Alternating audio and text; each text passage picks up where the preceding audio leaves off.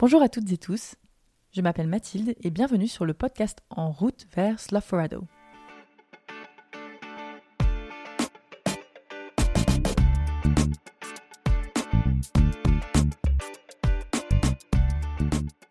Alors pour ce premier épisode, on fait une escale à Pau, dans les Pyrénées-Atlantiques, là où j'ai commencé mon itinérance en France.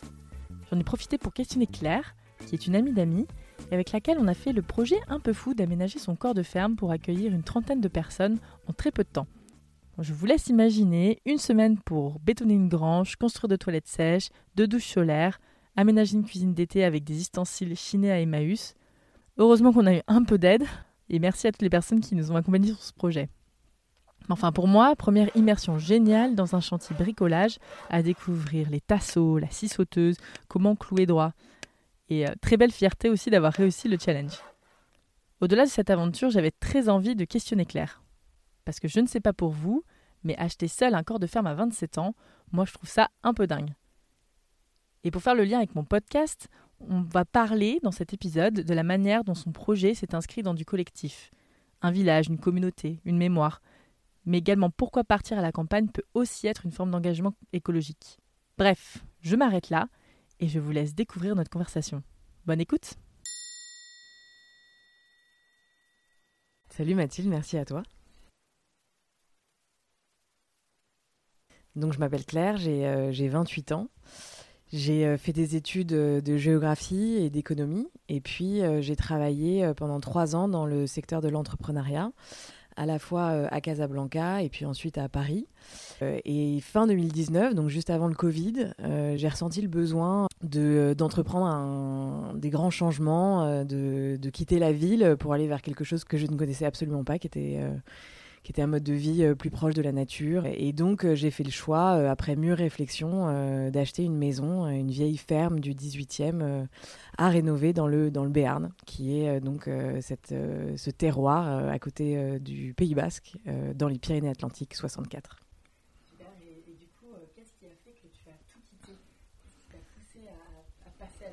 Je pense qu'il y, a beaucoup de choses. C'est toujours la, conjonction euh, de différents événements, euh, d'un parcours de vie. Euh.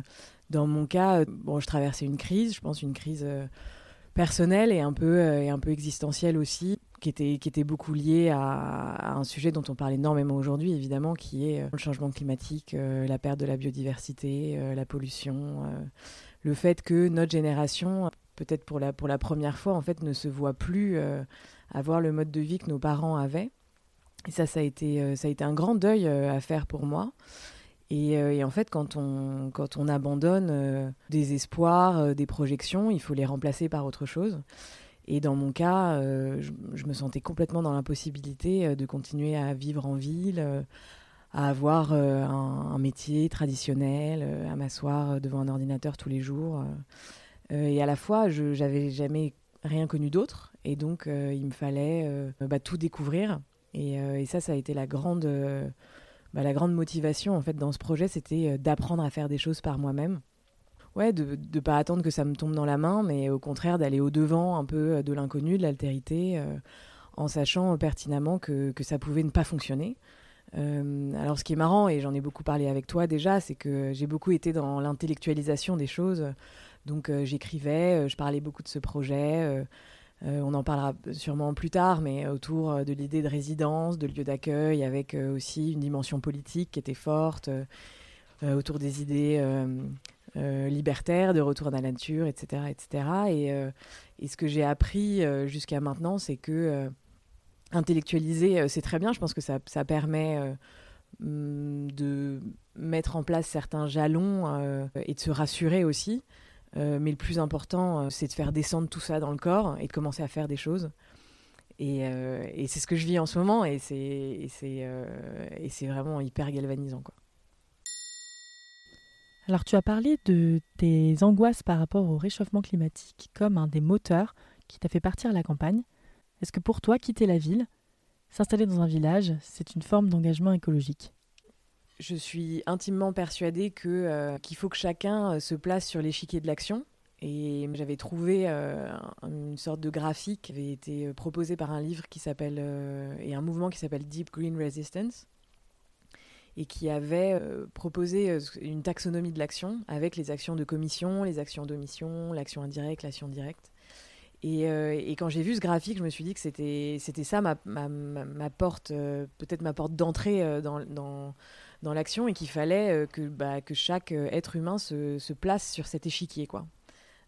alors on n'est pas tous à la tête de pays ni d'organisations internationales, euh, mais à la fois, euh, je pense que tout le monde euh, est capable et doit rentrer dans l'action à différents niveaux. Et, moi, à mon niveau, je me suis dit que permettre la réalisation bah, d'un habitat alternatif via bah, notamment l'achat de, cette maison, mais aussi de, la préservation de terre, de la sensibilisation à un mode de vie plus respectueux à la fois de l'humain et à la fois du vivant, que voilà, tout ça, ça pouvait être des actions que, qui me semblaient accessibles en fait, et puis facilement, euh, que je pouvais facilement mettre en place.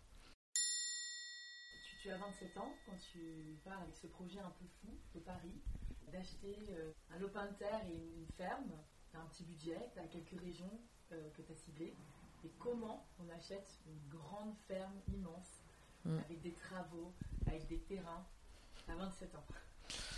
Bah, je sais pas. je me pose encore la question.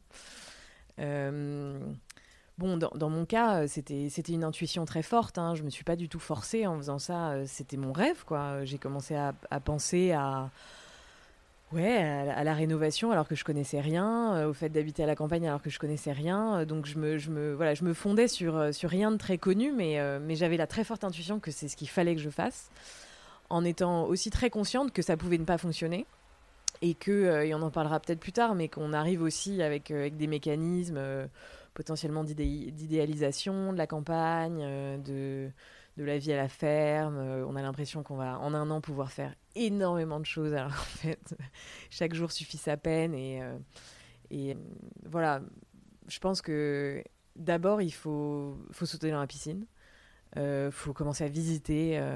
moi, c'est ce que j'ai fait. J'ai visité des, j'ai visité des maisons. J'en ai visité six on n'est jamais sûr à 100% euh, de ce qu'on fait. Euh, mais euh, encore une fois, à l'intuition, au sentiment, on peut pas beaucoup se mentir, ni beaucoup se tromper, il me semble. et le choix que j'ai fait, il s'est porté sur cette maison parce que, en plus, c'était la première que je visitais seule. il s'est porté sur cette maison parce que je m'y suis sentie incroyablement bien dès que je suis arrivée, alors évidemment, j'avais des critères. Euh, j'avais envie euh, d'une vue dégagée, euh, j'avais envie d'une grande ferme avec des d'autres bâtiments parce que j'imaginais faire un grand projet d'accueil. J'avais envie d'avoir de la, place, du jardin, aussi toujours dans cette, dans cette optique d'accueil d'humains, d'animaux, de, de, préservation de la flore, de la faune, etc. Euh, donc comment, euh, comment on fait euh, bah, Je pense que ouais, il faut, il faut se lancer, réfléchir évidemment à ce qui est incompressible. et je dirais que c'est le budget. ça, pour le coup, bon, on ne peut pas l'inventer. Et en parlant énormément, en rencontrant les, les, acteurs du territoire, les, les mairies, c'est super important. En parlant à, des gens qui ont fait la même chose qui ont, qui ont fait le même choix de vie. J'ai eu beaucoup, beaucoup, beaucoup d'appels euh, au téléphone, euh, surtout parce que c'était pendant le Covid, avec des gens euh, qui avaient décidé de passer le pas. Et, et, voilà, et chaque personne t'apporte une petite brique à, à, ta réflexion. Et, c'est à mon avis les semaines et les mois passants que tu arrives en fait assez facilement à, à, à identifier ce qu'il te faudrait. quoi. J'ai eu l'occasion de découvrir aussi, que, qui est vraiment euh, très intéressant parce que c'est quand même une, ville de 260 âmes. 270 habitants, oui. 270, euh, et euh, qui a l'air quand même extrêmement vivant. Alors, il y a un brasseur, un viticulteur, même un écolieu, une mairie qui, qui a laissé dynamique. Est-ce que toi, c'était quelque chose d'important d'être dans un village qui vit, qui bouge? Est-ce qu'aujourd'hui, en tout cas, tu trouves intéressant de te connecter à cette vie de village ou est-ce que finalement, euh, une vie en autarcie dans ta maison euh, aurait pu te suffire C'est une très bonne question. Euh, je pense que j'avais pas forcément conscience exactement de, là où j'avais envie d'habiter ou dans quelle dynamique. Moi, j'étais très, très concentrée sur la maison, en fait, parce que la maison, pour moi, c'était l'espace dans, dans lequel j'allais pouvoir développer mon projet. J'étais quand même évidemment intéressée de, de, rencontrer bah, notamment la mère de ce village quand je m'y suis installée parce que c'était une limite pour moi que de, de ne pas m'installer dans un village un peu facho ou je demandais même pas euh, qu'il y ait autant euh, d'initiatives euh, positives comme j'ai pu les, les rencontrer à Estialesque, mais, mais voilà, j'avais pas envie de tomber sur des voisins qui étaient vraiment trop fermés d'esprit. donc ça, ça me semblait indispensable. le courant avec, la mère, quand je l'ai rencontré, est, super bien passé. Et, j'ai été voilà, ravie de découvrir que bah, même à une échelle extrêmement petite, en fait, je pense que c'est surtout à une échelle extrêmement petite, tu peux créer euh, des vraies dynamiques politiques, en fait. Euh, et, ça, c'est un truc que j'ai remarqué et que je continue euh, de, bah, de féliciter, c'est le rapport que tu peux avoir à, ton premier stade d'élu, au maire ou à la maire de ton village, quoi. Que tu tutoies, que tu peux appeler au téléphone, qui organise pour les habitants euh, des fêtes, euh, des commémorations, des manifestations. Euh, je pense que c'est une échelle hyper intéressante à vivre. Alors évidemment avec des dynamiques de village qui sont pas qui sont pas toujours bisounours et qui sont pas toujours dans, l'entraide et dans l'altruisme, mais mais mais ouais c'est très intéressant en fait de vivre cette proximité avec avec les gens qui, partagent avec toi un territoire. Et, euh, justement, de territoire, tu arrives comme une jeune fille seule dans un village pour ceux qui connaissent, euh, réputé pour être une terre euh, quand même paysanne, un peu rude. comment tu te fais accueillir? Qu'est-ce que tu sens comme, comme, comme, regard Comment, comment voilà, les villageois accueillent ton arrivée? Donc la, première euh, habitante du village que je rencontre, c'est donc, euh, donc cette, euh, cette, cette, mairesse extrêmement gentille, à l'écoute, qui à mon avis se réjouit aussi qu'une jeune fille vienne s'installer parce que ça veut potentiellement dire un mariage et donc des enfants pour l'école. Parce que le village a la chance de toujours avoir une école et c'est ce qui fait vraiment bah, le dynamisme et le lien social euh, dans les villages, c'est le fait qu'il y ait des enfants et donc qu'il y ait des parents euh, qui se parlent. Et donc j'ai eu euh, une super première impression ouais, de l'atmosphère qui régnait. Elle m'a parlé de plein d'événements qui étaient organisés. Donc, euh, donc je me suis dit, à ce moment-là, je me suis dit banco. Et puis ensuite, euh, il y a la rencontre avec les voisins. Donc les voisins qui viennent parfois te voir euh, et d'autres que tu vas voir et d'autres que tu n'as jamais eu le temps d'aller voir. et ça, si je peux donner un conseil, c'est il faut vraiment, vraiment, vraiment prendre le temps d'aller sonner à la porte de chacun de ses voisins. Parce que bah, ça a mené à des rencontres franchement extraordinaires. Euh, tu en parlais, euh, le brasseur euh, qui fait une bière excellente, absolument adorable, un voisin qui est venu, lui, le premier, et qui, qui a été d'un grand soutien et psychologique et matériel, parce qu'il avait plein de matériel que moi, j'avais pas, de bricolage, etc.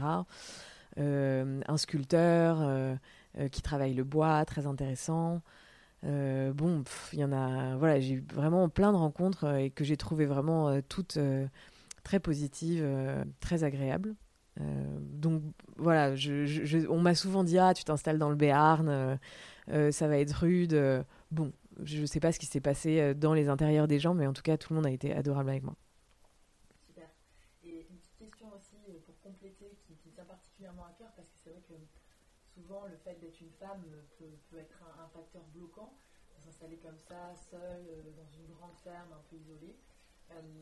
Déjà, toi, est-ce que c'était quelque chose, est-ce que tu t'es posé la question simplement déjà de te dire, voilà, euh, je suis une femme seule, est-ce que ça va être un, problème? Est-ce que je vais être face à, une certaine forme d'hostilité ou, ou, des difficultés? Et puis, est-ce que finalement tu as senti qu'il y avait un regard différent qui pouvait se poser parce que tu étais femme? Très honnêtement, c'est évidemment euh, des réflexions que j'ai eues euh, parce que bah, quand on est de sexe et de genre féminin, euh, je pense que c'est des, questions qu'on se pose toute la journée. Euh, je, voulais, euh, je voulais absolument pas attendre de, compter sur quelqu'un pour, pour faire ce type de projet. Et donc, je me suis mis dans, bah, dans la position d'être complètement légitime de le faire, parce que je pense que je le suis. Et puis, évidemment, de, ne pas, de ne pas avoir peur. Et ça, à mon avis, ce serait un peu un, facteur bloquant de se dire que, que c'est dangereux de vivre seul dans une maison à la campagne. très honnêtement, je ne le, le pense pas. Euh, il y, a, y, a, à mon avis, évidemment, des endroits de France euh, qui, sont, qui semblent plus euh, sécurisants que d'autres. je pense que ça, ça se fait beaucoup au feeling, qu'il faut se faire confiance sur ce point-là. En tout cas, moi, je me suis pas donné l'opportunité d'avoir peur, parce que sinon, ta vie devient un enfer. si tous les soirs, quand tu dois dormir seul, tu as peur. Et ensuite, par rapport au regard, à comment j'ai été acceptée, bon... Disons qu'on met chacun en place euh, des, mécanismes de, communication euh, et relationnels euh, avec les gens. Et donc, moi, je préfère la jouer plutôt low profil et attendre de comprendre quelles sont les, dynamiques en jeu, etc., avant de me prononcer. et je pense que c'est ça qu'il faut faire dans, dans, un village quand tu connais pas les gens. Et quand, quand aussi tu, tu, dois te mettre en position d'être redevable de quelqu'un, euh, bon, faire attention un peu à ces, à ces, à ces mécaniques-là. Et puis, mais je pense que moi, ça a plutôt joué en ma faveur que je sois, euh, que je sois une femme. Euh, j'ai été beaucoup aidée parce qu'on pensait que je ne savais pas faire, et c'était peut-être vrai. mais aujourd'hui, ben voilà, j'apprends énormément de choses, et, et c'est aussi intéressant de, de, se mettre dans une position bah, d'humilité et, de, et de réception, en fait, de ce que les gens ont à t'apporter et à t'apprendre tu arrives à Bambalère euh, en février 2020. 2021. 2021. Comment bah, Je me souviens que je suis arrivée euh, donc en, février, il faisait quand même très froid, avec mon père et mon frère. Et puis là, euh, bah, il a fallu découvrir toutes les, toutes les, je dirais toutes les fonctions support qu'on a complètement oubliées dans un, dans un appartement en ville euh, surchauffée, euh, c'est que euh, bah il faut se chauffer, donc aller chercher du bois ou en acheter. J'ai voulu assez rapidement commencer un potager. il faut gérer l'aménagement du lieu, commencer à s'y sentir bien, s'approprier. Bah, les différents espaces. C'est vrai que Bambalère, c'est assez grand, donc pour évidemment une personne, euh, ça n'a pas de sens, mais voilà, ça a été une, une réflexion que j'ai encore, hein, euh, de comment m'approprier les différents espaces, leur trouver du sens. Ça, c'est vraiment quelque chose que j'adore voir et que j'adore vivre, c'est euh, donner, donner de la vie à des espaces qui, qui en ont déjà eu, dans le sens où je n'habite pas une maison neuve et, et elle, a, elle a presque deux siècles, donc elle a vu s'y succéder énormément de, à la fois de personnes mais aussi de réalité quoi. C'est une, une, réflexion un peu, un peu quotidienne de comment en tant qu'humain dans cette dans cette dans cette succession en fait euh, bah, de réalité pour cette maison comment tu t'inscris quoi. Qu'est-ce que tu as envie de qu'est-ce que tu envie de mettre en valeur, qu'est-ce que tu as envie euh, parfois de je sais pas d'oublier, de détruire? Euh, moi ce qui m'intéresse c'est beaucoup la conservation.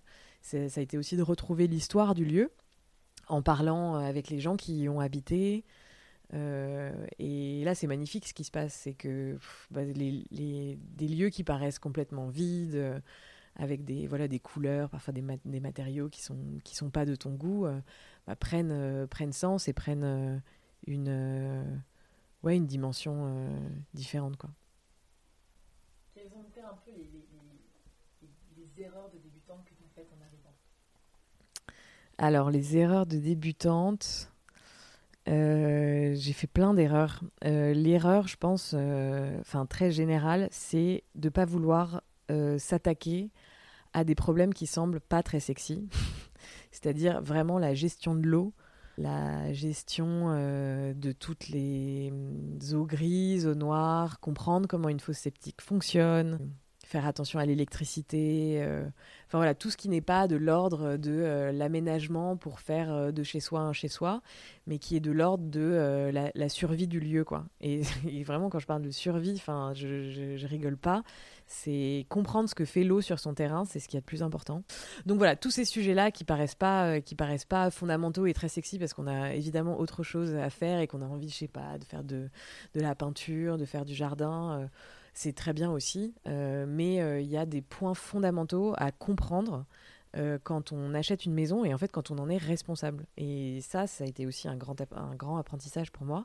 C'était d'avoir la responsabilité de bâtiments qui ont, deux siècles, dont on n'a pas du tout envie qu'ils finissent, finissent par s'écrouler et surtout pas sur soi, et surtout pas pendant son temps de responsabilité de ce bâtiment. Euh, donc voilà, peut-être ne, pas avoir la flemme euh, et vraiment avoir le, euh, courage intellectuel de d'essayer de comprendre les mouvements fondamentaux et les principes fondamentaux en fait de, de la construction et puis ensuite de, de, tout ce qui entoure la construction quoi.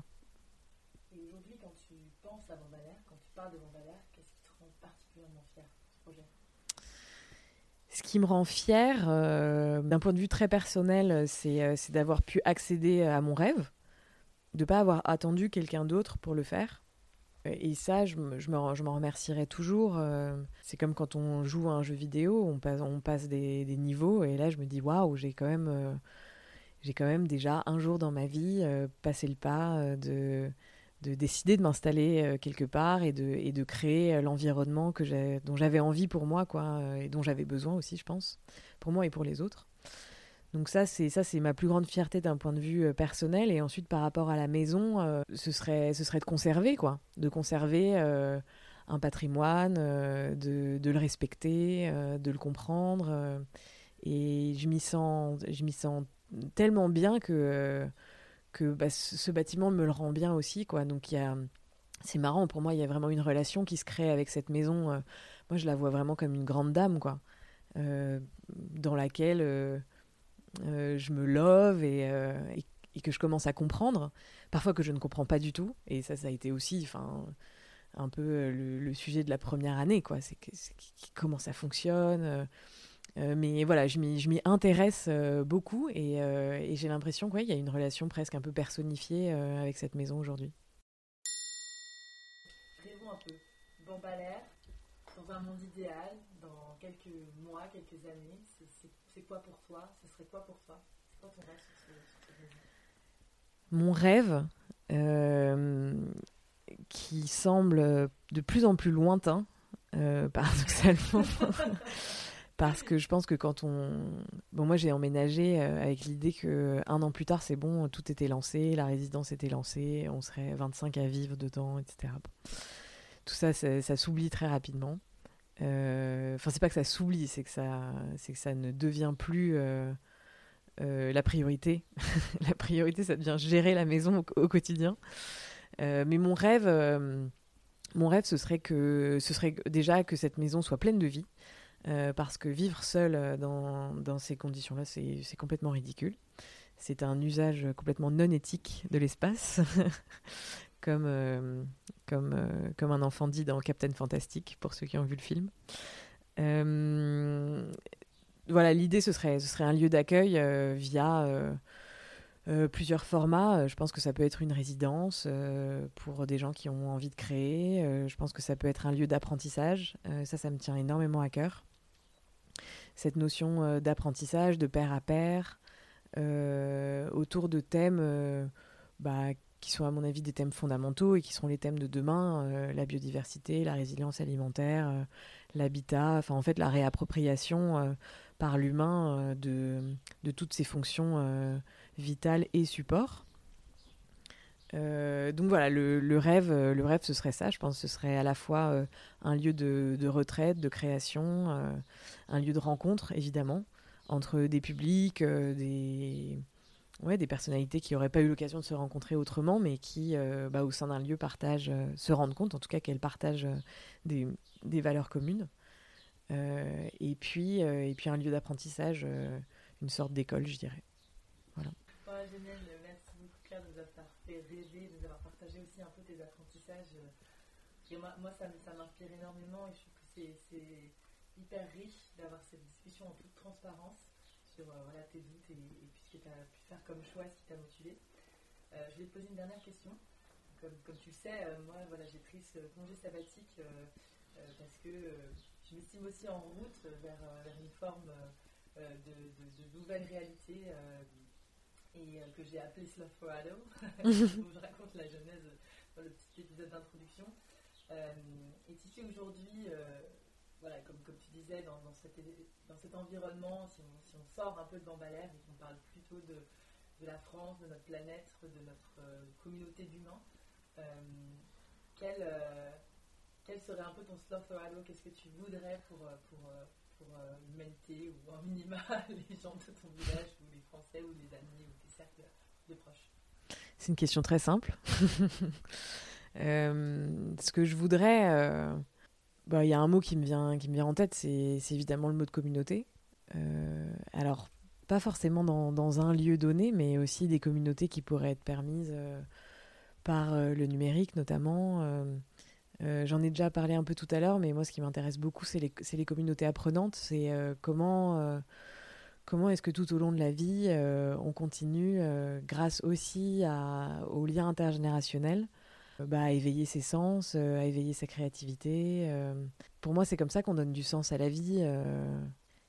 Il y a une partie de moi qui est assez partisane de, de cette idée d'absurde, en fait, que qu'on qu'on est simplement le résultat d'une évolution, mais qu'il n'y a pas un sens caché extrêmement profond à une, dimension missionnaire de l'humanité. Donc bon, si on a environ 80 ans, je dirais en moyenne, à vivre sur cette planète et qu'on a en plus euh, la chance de, vivre cette vie dans, des conditions euh, favorisées et d'avoir euh, l'opportunité de d'exercer sa liberté. je trouve que cette liberté, elle devrait être mise voilà, au, au, service de l'apprentissage, de la construction, de, de la création d'un commun en fait entre, bah, entre toutes ces personnes qui, qui partagent des valeurs. donc mon Thrower Rider. C'est le mot piège. Donc mon Slotherado, ce serait euh, plus qu'un lieu, ce serait du lien en fait entre des gens euh, qui partagent euh, qui partagent des communs. Et voilà, c'est tout pour ce premier épisode. J'espère qu'il vous aura plu.